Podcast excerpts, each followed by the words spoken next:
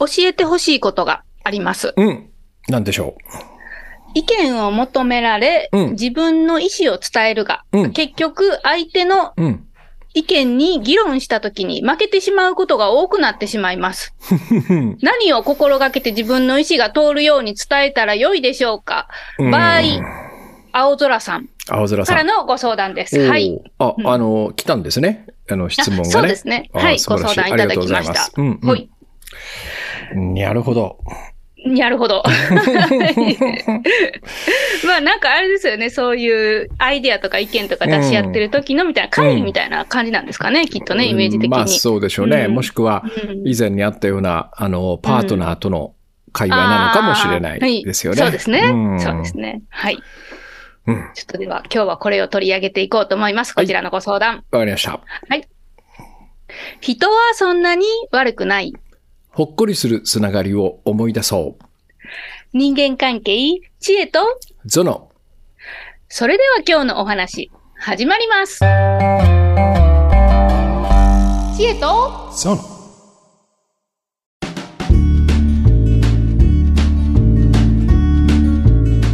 はい。ということで、うんえー今日はですね、こういうその、まあ、議論になった時みたいな感じですね。うん。はい。ちょっと、じゃあ、あの、全文ご相談読んでみます。そんなに、はいあの、内容は変わらないんですけど、はいはい先ほどと。はい。えー青空さんからです。はい。こんにちは。教えてほしいことがあります。これを解消していく方法はありますか？私が陥りがちなパターンなんですが、意見を求められ、自分の意見を伝えるが、結局相手の意見に議論した時に負けてしまうことが多くなってしまいます。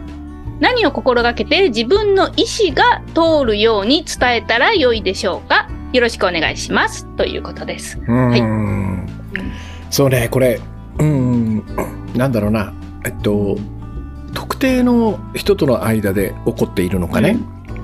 うん。それとも、まあ、どこに行ってもそうなのかっていうので、うん。うん。でもなんかどこに行ってもそうな、そうなるっていうのはね、なかなかちょっと考えにくいんでね。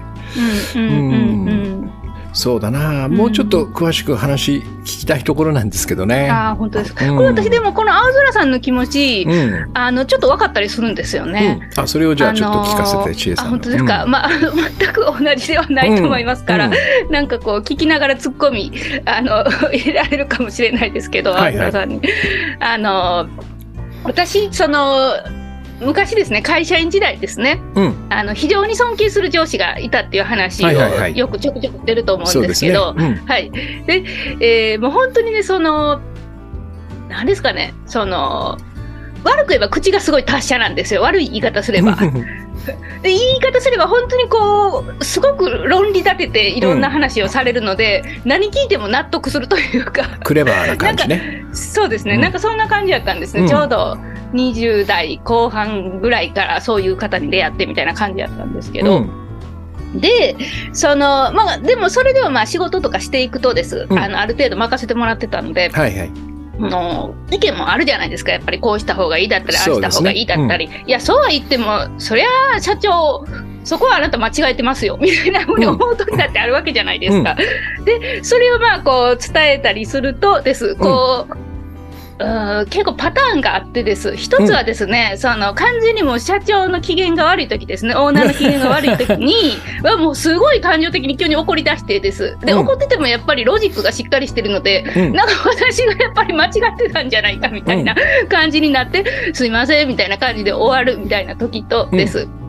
もう一つはですね、あのーまあ、冷静にこうこうこうやでみたいな感じで言われて、あ、そっかって思うんですが、うんまた家に持って帰ってもまだもやもやしてて、やっぱりこうなんじゃないのかなみたいな感じでずっと思ってるみたいなうん。パターンにちょっとなんかその頃の記憶をすごく思い出しました。この相談文を読んでて。はいはいはい。うんうんうんでも、あの、このうん青空さんだっけ？青空さんは、はいえっと、意見を求められてっていうのがあったでしょ？あそうですね、うん。求められてってありましたね、でそこがちょっと違う。シェイさんの場合ははい。求められてはいなかったけど、思ったことを言うみたいな、そういうパターンが多かったってことかな。どちらかっていうと。それとも、知恵はどう思うの、うんとかって聞かれた、うん。聞かれて言ったことが、なんだそれ？みたいに否定される、どっちのパターンが多かったですか？半々ぐらいですかね。うん、あ、っていうことは求められることもあったってことね。そうですね。うんうんうんなるほど。うん、ここ、うん。これはね、なんかね、ちょっとその、うんなんつうかな、その、まあ、うん。上司だよね、一人はね、うん。相手は。この上司が、えっと、ぼその部下にね、えっと、みんなどう思うと聞聞く時の、その理由というかね、なぜそれを部下に聞いているのか、そしてなぜその意見を結局却下してしまうのかという、ここの、なんつうのかな、その上司の心を読み解かないと、何が起こってるのかをちょっと誤解しやすいんじゃないかなって気がするのね。なるほど。うん。はい。これはね、簡単に言うと、うん。えっと、そのその上司は、えー自分で考えたことだけではあまりこう信じてないわけよ。これでいいと本当にこう思ってないのね。っていうかこれはね誰がやってもそうなる。僕がよく言うように本当のことがわからないからだからどんだけ自分で熟考してねこれが正解だろうと思っても必ずどこかに自信のない部分っていうのがあるわけよ。でそこは自分でもツッコミを入れたりね。でこう来たらどうするの、ああ確かにそれはあるね。とかやりながらこううん。一生懸命こう構築してるわけよ。自分の正解というのをね、でもどこまで行っても誰もそれが正しいと言ってはくれないでしょ？そうですね。うん。その気持ちの表れが、えっと、どう知恵どう思うなんだよ。まず。うん。はい。だから、うん。うんとその自分がもし本当に100%自信があってこれでいくと決めたら誰にも聞く必要ないじゃん。意見を、そうですね。うん。求める必要ない、求めているということはうん。何か足りないぞって思ってるんだよ、でそれを部下のアイデアとか部下の意見によって埋めようというこれも無意識のうちのねうん。まあだからちょっとした不安の裏返しで人に聞いてるわけよ。でもその部下が言ったことというのは、えっと、多くの場合自分がもう考えてしまったことであったりするわけね。うん。うんそのそれはもう十分想定しましたとかさ。そこに関してはもう僕も最初はそうじゃないかなと思ってえ候補に挙げてみましたみたいなことなのよ。でそうするとあそうかそうかそのぐらいしか出てこないのねっていうことがわかるじゃん。ん。10人の部下にみんな聞いてもその自分の案を超えるようなアイデアがなかったとしたらそこで初めてじゃあこれでいいのかなって思えるわけよ。そういう確認をしているのね。もしくはもっと複雑で実は。これはもう本当に自分では意識していないんだけど、うん、とそういう人の意見というそのなんつうのかな、まあ、背景の中に自分のな意見をポンと置くことによって、えっとなんつうのかなこうへいろんな確信が持てたり、あやっぱだったらやっぱこっちの方がいいんだなということがこう分かってきたりするわけね。うんディスカッションしたいみたいなことなんですか、うん確認だね確認。確認、うん。うん何にもないこうへへあの平野の中でねうん。何にもない こう、まあ、そのえっと砂漠のようなところで自分の意見だけが自分のアイデアだけがポツンとそこにあるというのはとてもやっぱり不安なのよ。でそこに10人のアイデアがバーンと出てきてくれるとうん。そこと比べたりえー照らし合わせたりすることができるじゃない？そうですね、うん。あだからなんかその物を買う時と似てる。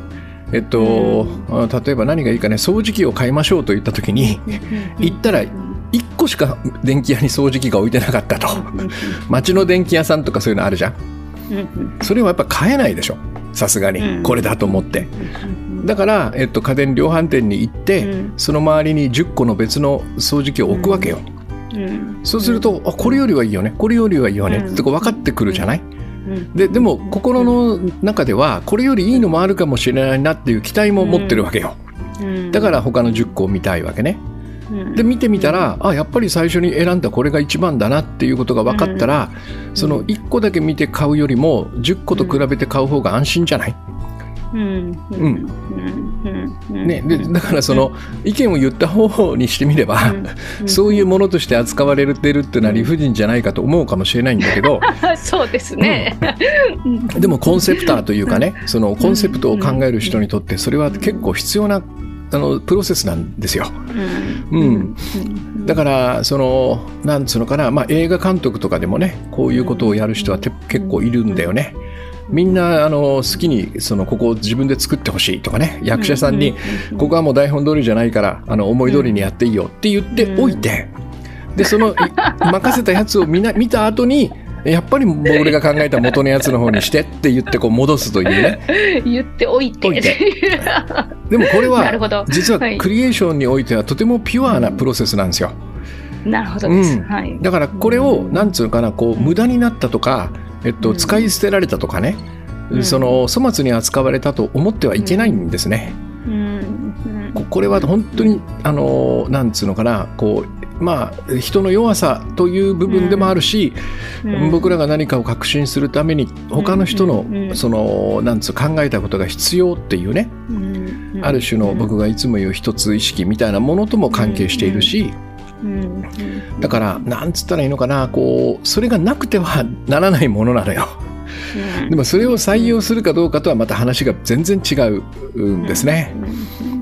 これが一つままずああるからそういうタイプの上司だとしたらね、えっと、どう思うという意見を求められたってことは、それが採用されるかされないかとは全く関係ないということ、このようにその捉えておけばね、まあ、あの採用されなかったとしてもそれを言ったということで十分その人は役割を果たしてるんだよ。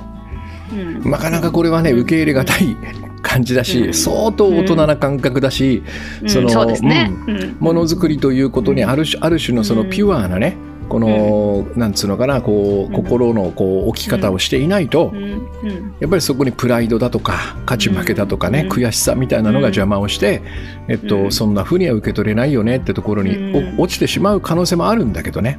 うん、そうですね、当時の私はもう完全にそんな感じでしたね。うん、そうねそれが一つかな。でもう一つはその、はい、えっとねなんていうのかなその結結果として、えっと、意見が通らなくて終わるという話あるでしょ、はい。うん、これはさ誰が終わらせてるのかっていうところが一つ問題だよね。うん、知恵さんがその上司にこうじゃないかと言われて、クレバーに言い返されて、うん、そっか。クレバーってどういう意味ですか？クレバー賢いっていうね。賢く。賢い、はい。うん、賢く、うん、頭良さげにこの理屈でこう、うん、お抑え込まれて、うん、もうあのグーの音も出ないみたいな、えっと、議論をされてね「わ、かりました」っつって帰ってるじゃん、その議論を終わらせたのは誰だってことなのよ。うん。どうでしょう？いやそれはあれじゃないですかね。もうこれ以上話してもって思って自分が終わる時と、うん、もうわーっと言われてわーっと出ていってあなんかいつの間にか終わった みたいな時と、うん、2つです本当に、うん、でもバーッと出ていってもまた翌日同じ話をすることはできなくはないよね。まあそうですけどそれはなかなか茨の道ですね、うん、またその話みたいな顔になるので、でもあのできるかできないかと言われればできるはずなんですよ。そうですね。ということは、えっと、千恵さんは、えっと、自分のその意見が正しいという信念とかね、この方が絶対いいという信念よりも、もう面倒くさいとか怖いとかっていう方が勝ったってことじゃん、うん、要は。そうですね。完全に恐怖でしたね、ね、すごい、うん、その嫌な顔をされる嫌とか、うん、そんな感じでしたね。でそれは、えっと、どちらを選んでもいいと思うんですよ。そんなところに自分の人生をもうこれ以上置きたくないやと思うんであれば、もうもうそれ以上意見は言わずに引っ込めるでいいと思うんだよね。でもいやいやこれだけは通しておかなきゃならないっていう方が勝るとすれば、えっと、その恐怖とか面倒くささよりもそちらを優先させるという選択もなくはないじゃん。そうですね、うん、だから、えっと、諦めなくてもいいってことなんだと思うんだよ。本当に意見が通したいんだったら、えっと、まだまだ可能性はあるしさすがに翌日やるのはちょっとね、ないと思うんだったら1か月後ぐらいにもう一回同じ話をしてみると。だちあんた何度も何度もそんな人って言ってくるよねとかっつって言うたんびに向こうは反応が少し変わるかもしれないわけ。でさっき言ったような虫の居所が悪くない時にもう一回言ってみたら、まあこの間はちょっとねなんかイライラしててあれだったけどそう言われてみればそうやねっていう可能性もゼロではないじゃん。そうですね、うん、あとはだからどのぐらいその事件自分の意見を通したいのかという意思の問題になるでしょ。う。うん、そうですね、うん。うん、だからもちろんそうしなきゃならないということではないんだよ。面倒、くせえって方が勝つんだったらもういいやつ、でも、ということはそのぐらいだったってことじゃん。その自分の意見を通したいという願望がね。うん、なら折り合いついてるんじゃないのかなって僕は思うよ。なんか今お話聞いてて思いました。その、意見をその通したいか通したくないかっていうところではなく別のところでモヤモヤしてる時と、うん、本当に意見を通したい時と多分2つ2パターンあってです。うん。うん、でその別にその意見は別に通らなくてもいいって思ってる時はです、うん、その言い方とかなんかそういう、うん、そうそうそういやいや今めっちゃ手止めてていいんやけどみたいな話とか、うん、そういうなんでしょうね。いろんな自分の中の多分怒りがあるんでしょうね。そうだね、まあ、あの少し思い出したんですけど、そのあれでしたねあのなんか私、中間管理職みたいなところにいたので、はいはい、あの当時です、うん、このエピソードの時です、うん、とにかくもう、下からもいっぱい質問されて、上からもいっぱい質問されてて、自分の仕事する時間が本当になかったんですね。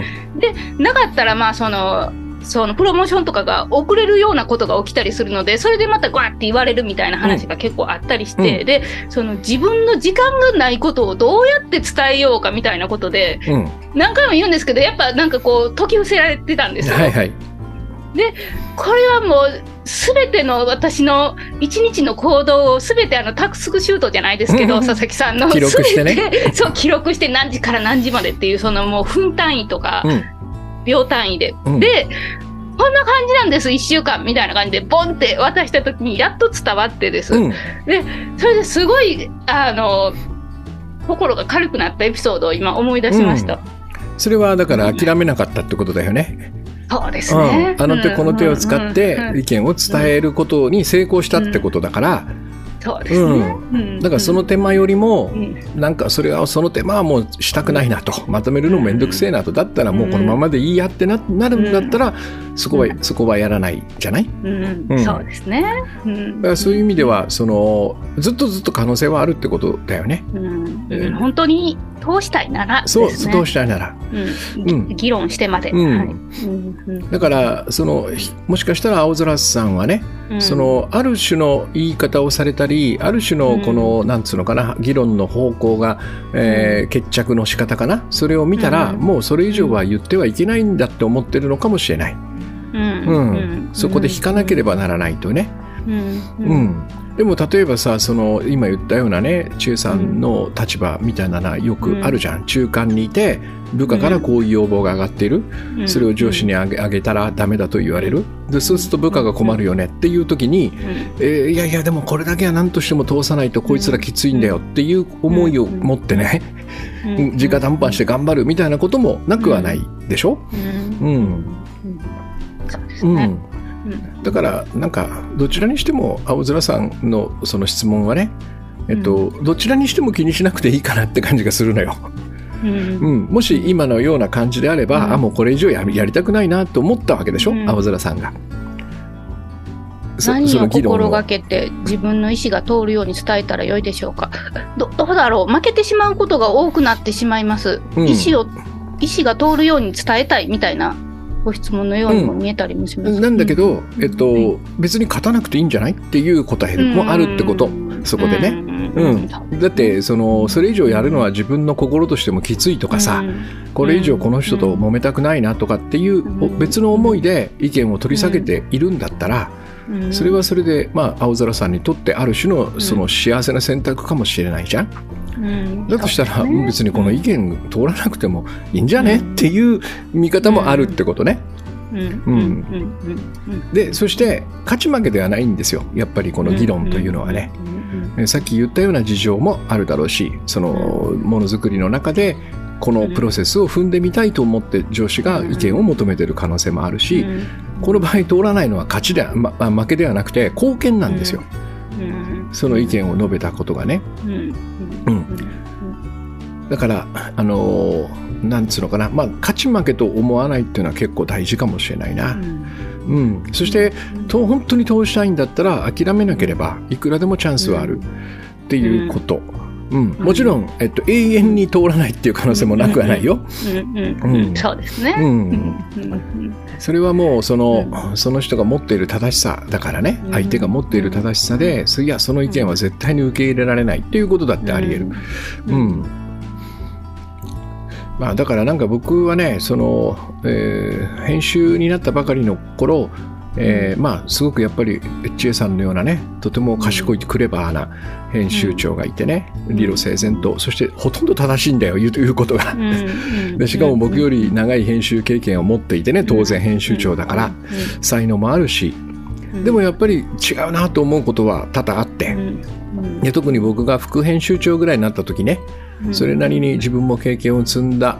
後にはそういうことが多かったんですよ。でその時ね僕はね、えっと、やっぱこれはこうじゃないだろうっていうのをこう結構真摯にぶつけてたんだけど、えっと、もしもしこの意見を通さないんだったら、僕を完璧に納得させてほしいって思いながら話してた。だから納得しない間は、えっと、諦めなかったね。やっぱり。やっぱりいやでもそう言われてもこうなんだみたいなね、それからその理屈ではわかるけどでも僕は感覚としてそれをそれに納得できないみたいなことも言っていた。うん。いやわかると。もう理路整然とそのように考えればそうだけども多分、えー、理屈で測れない部分もあると思っていて僕の感覚でどうしてもこうこちらに行こうっていうその気が起きないみたいなことも言っていて。うん、そのなんかそのロジックに乗らないみたいなこともやってた。わざと。わざとっていうか 本当にそうなんだもん。いや頭ではわかる。でも全然納得はできないみたいなことを、あの堂々と言ってたりもしたのね。でそれでいいと思うんですよ。でも彼はすごくてねやっぱり最後の最後には必ず納得させてくれるんですよ。うん、話せば話すほどね。でそうすると僕はすっきりあなるほどそうかと、うん、えー、そんなふうにこう引き下がっていた感じがするね。うん、知恵と？そう納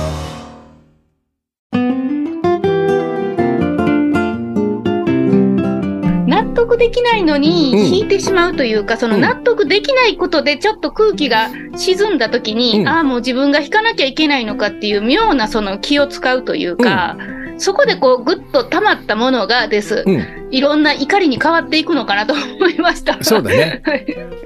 だだからやっぱり勝ち負けと思って言ってるとバトルになるでしょ、うんうん。ね、だからそもそももしかしたらその青空さんの議論というのが攻撃になっていないかっていうのはちょっと確認した方がいいと思う。